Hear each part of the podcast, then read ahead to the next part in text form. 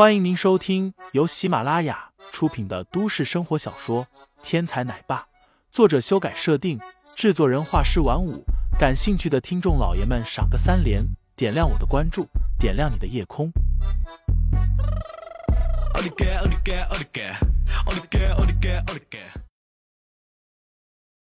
第一百八十三章：钻石级会员中，只有眼前这种功力深厚，但是又没有智商。只会绝对听话的黑衣人才是最安全可靠的保证人选。能够将武功高手改造成这种模样，显而易见，这艘船背后的实际控制人能量有多大？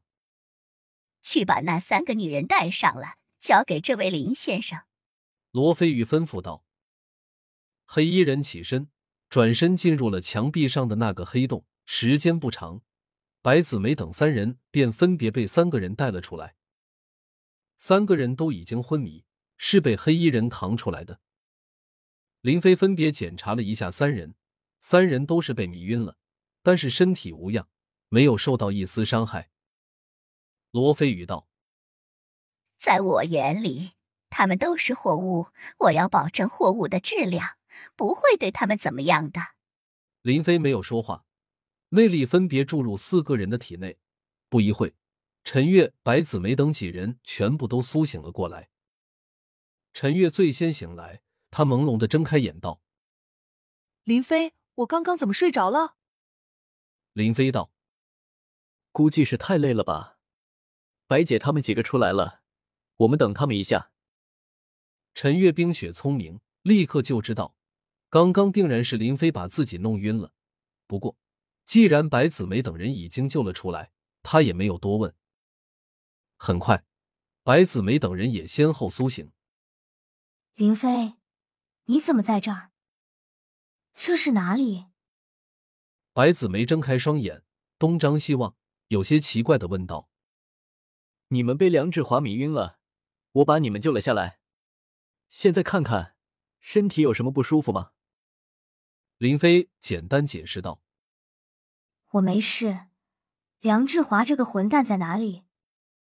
白子梅终于想起了昏迷前的情况，在那个包间里，梁志华先是一顿赔礼道歉，然后又安排了酒菜，只是没想到，白子梅等人只喝了一口就晕了过去。白子梅想起这些，立刻变得怒不可遏。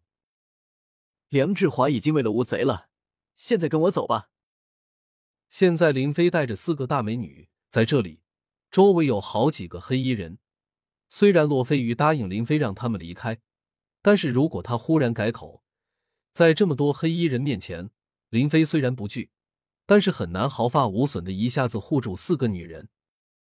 白子梅也是聪明人，看了看周围的黑衣人，乖乖的站起身。陈婷婷和王子翠都乖乖的没有说话，跟在了林飞后面。罗飞鱼叹了口气，伸手按动按钮，舱门打开。船上的大副果然带人站在船舱外面。大副带人准备对付林飞，但是林飞的动作太快，大副带着人每次通过监控发现林飞总是扑空，直到林飞在船长室内停留了很长的时间，大副才带人过来。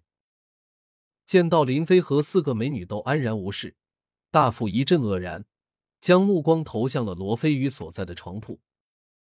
罗飞宇道。让他们离开，这里没事了。